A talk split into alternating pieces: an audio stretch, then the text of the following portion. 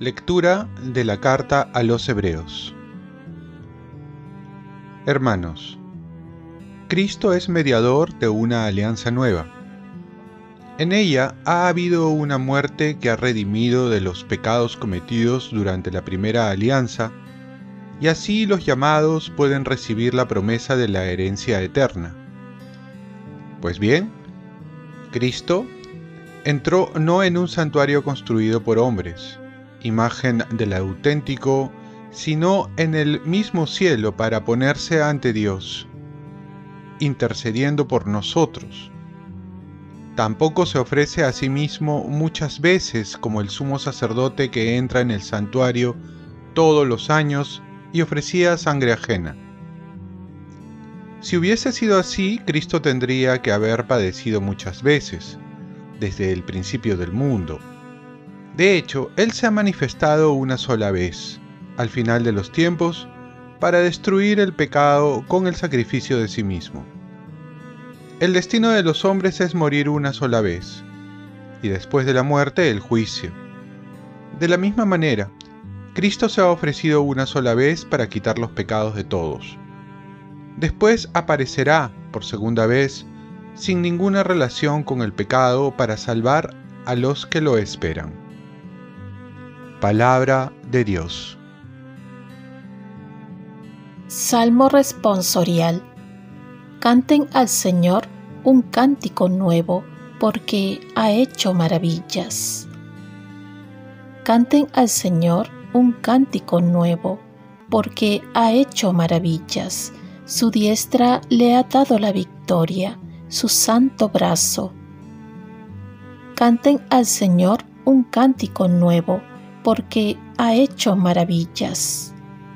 El Señor da a conocer su victoria, revela a las naciones su justicia, se acordó de su misericordia y su fidelidad a favor de la casa de Israel. Canten al Señor un cántico nuevo, porque ha hecho maravillas. Los confines de la tierra han contemplado la victoria de nuestro Dios. Aclama al Señor, tierra entera, griten, vitoreen, toquen. Canten al Señor un cántico nuevo, porque ha hecho maravillas. Toquen la cítara para el Señor, suenen los instrumentos, con clarines y al son de trompetas. Aclamen al Rey y Señor. Canten al Señor un cántico nuevo, porque ha hecho maravillas. Lectura del Santo Evangelio según San Marcos. En aquel tiempo, los escribas que habían bajado de Jerusalén decían: Tiene dentro a Belcebú y expulsa a los demonios con el poder del jefe de los demonios. Jesús les invitó a acercarse y les habló en parábolas. ¿Cómo puede Satanás expulsar a Satanás? Un reino dividido internamente no puede subsistir. Una familia dividida tampoco puede subsistir. Si Satanás se rebela contra sí mismo, para hacerse la guerra, no puede subsistir, está perdido. Nadie puede meterse en casa de un hombre fuerte para saquear sus bienes si primero no lo ata. Entonces podrá saquear la casa. En verdad les digo, todo se les podrá perdonar a los hombres, los pecados y cualquier blasfemia que digan.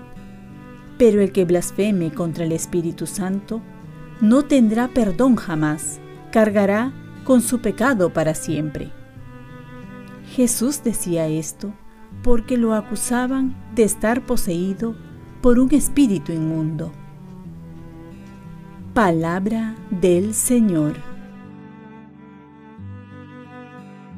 Paz y bien. Si a Jesús lo ofendieron, no nos extrañemos que lo hagan con sus discípulos.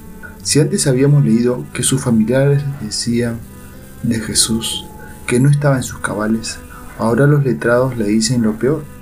Tiene dentro a Belcebú, es decir, que está endemoniado. ¿Cómo actuamos cuando nos ofenden? ¿Y cómo nos sorprende que nos ofenden si al mismo Jesús lo hicieron o lo ofendieron de tal manera? Pues Jesús no pierde los papeles, sabe diferenciar quién es y qué es lo que dice la gente de él. Por ello, con mucha calma, trata de hacerles entrar en razón y que ellos mismos se den cuenta que no saben lo que dicen.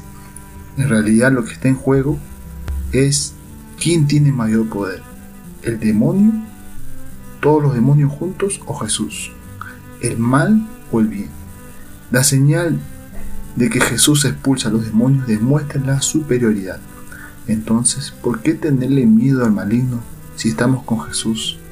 A pesar de todas las muestras de poder y de razón, los enemigos de Jesús no quieren reconocerlo. De esta manera se cierran a la novedad que trae Jesús.